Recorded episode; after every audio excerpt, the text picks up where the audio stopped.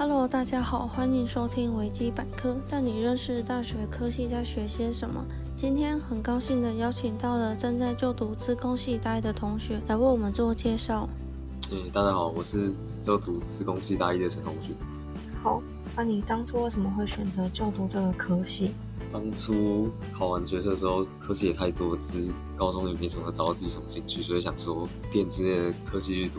所以也没想太多，反正就反正自攻系这个听起来未来出路可能蛮蛮多，所以也没想太多就填了这样子。嗯，好。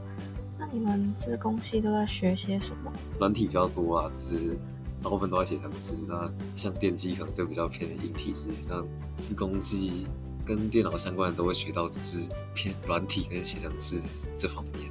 简单讲一下，你们是用什么程式语法在写程式？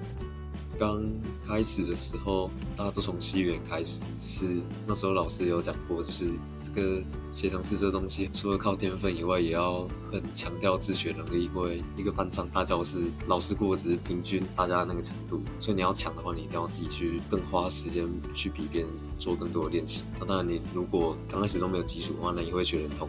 不过这东西就是很吃自学能力的，所以那写程式东西可能数学这部分逻辑真的要很强，不然再怎么努力也会很痛苦。那你会觉得写程式是简单的吗？还是有点难？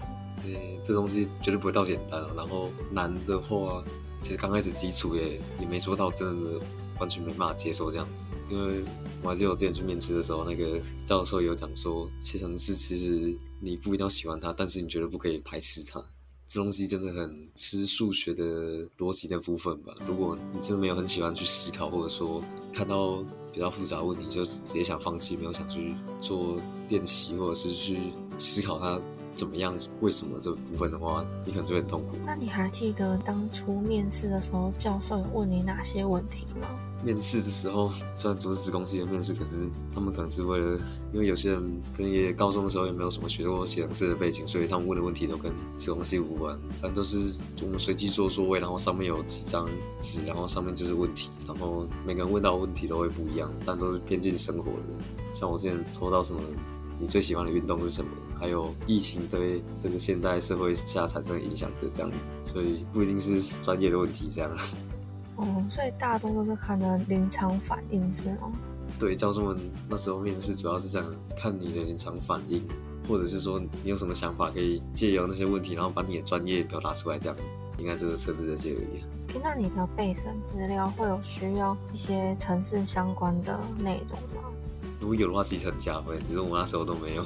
高中如果那时候有去参加什么 ABCS 考试，就是高中生的城市能力鉴定的考试的话，其实你有放上去的话，大概就会直接上了。因为教授看到这个东西，他们其实在备审资料写说这个东西其实是重点。如果有的话，可以很加分这样子。不过我没有，但我上了，对。哦，好。那你们科系之后的出路有哪些？不外乎大概就是跟工程师相关的吧，也。不能这样讲，就是科技这个产业很大。那你如果有资工系毕业的这个门槛条件空阔的话，然后你把你的基本资料那些放到什么一零四，其实蛮多大公司都会可能就会想这些找你去做面试啊。那看你是大学的时候，你可能你大三的专题要做哪一块这样子，然后。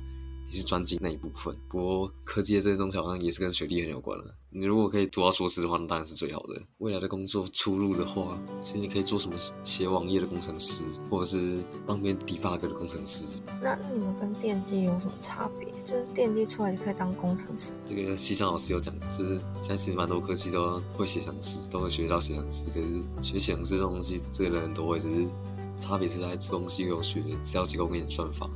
你。别人如果一个问题的话，就是老板可能丢给一个 project，然后你别的系的人可能要写个三天，你才能想出来。这种系的人有学过资料结构演算，他们在解决问题的处理上会比较系统之类的，所以他们可能一天就解出来了。那电机系它主要是学的，它现在跟我们的课系很像，只是我们同一堂课来说，我们学的东西都会像是在偏向于在写程式，写很多 code 这样。那电机系他们会去。拿很多多逻辑杂之类的，然后他们就是在学很多电脑硬体之类的。我们主要就是学软体，但是总归来说都有电脑的东西。这样子。嗯，好。那你毕业之后有什么规划吗？以我目前大一的角度来说，我会希望可能大二下就会开始准备要去考研究所这样子，因为公司就一个大学毕业的那个文凭好像还是不太够的，因为现在大的人都有大学，然后你科技业如果理工的，然后你有到硕士毕业的话，其实蛮多公司就会想找你了。嗯，好，好，那你已经读了一个学期了，能不能跟我们分享一下你现在的生活和高中的时候有什么不一样的地方？嗯，高中的话，高中就是不外乎就是读那些主科嘛，就是你不知道什么方向的主科，就是国文嘛、英文、数学，对，自然科这些的。那你那个时候的话，可能会觉得里面大概就就有用就英文嘛，虽然我英文没有很好。那大学的话，因为你选择这个科系，然后你这个科系就你的主科，所以你就会想把你的主科读好，因为你的主科跟你的毕业有关。虽然也虽然大学是有什么微积分之类，可是这些都是相辅相成在你的主科，所以跟高中的时候不同的话？高中就是很无聊，一直读一直读，读过那些你以后不知道干嘛的东西，但是他们却跟你的升学考有关。那你大学你可能像我现在就很想把资料结构、演算法这些东西努力读好，因为这些东西跟我毕业很有关。所以大学就是你可以研读你想读的东西，因为你已经选好你的科室。然后大学会比你高中还自由一点吧。你刚刚说到你英文不好，那写语法的时候不是都是用英文吗？这东西这叫。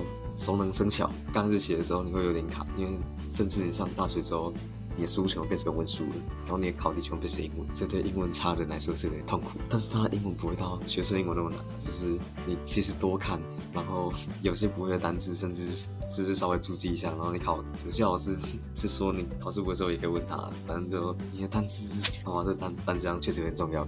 我刚开始也是有点衔接不过来，只是后来一直多看、多练习、多问，然后你你稍微就可以克服。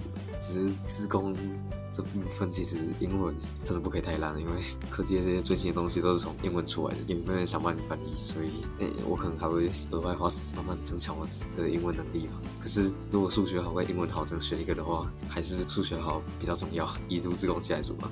嗯，好。正在收听的你，对于本集的分享有没有更加的了解呢？谢谢资工系同学的分享，今天的内容就到这边结束，感谢各位的收听，我们下期再会，拜拜。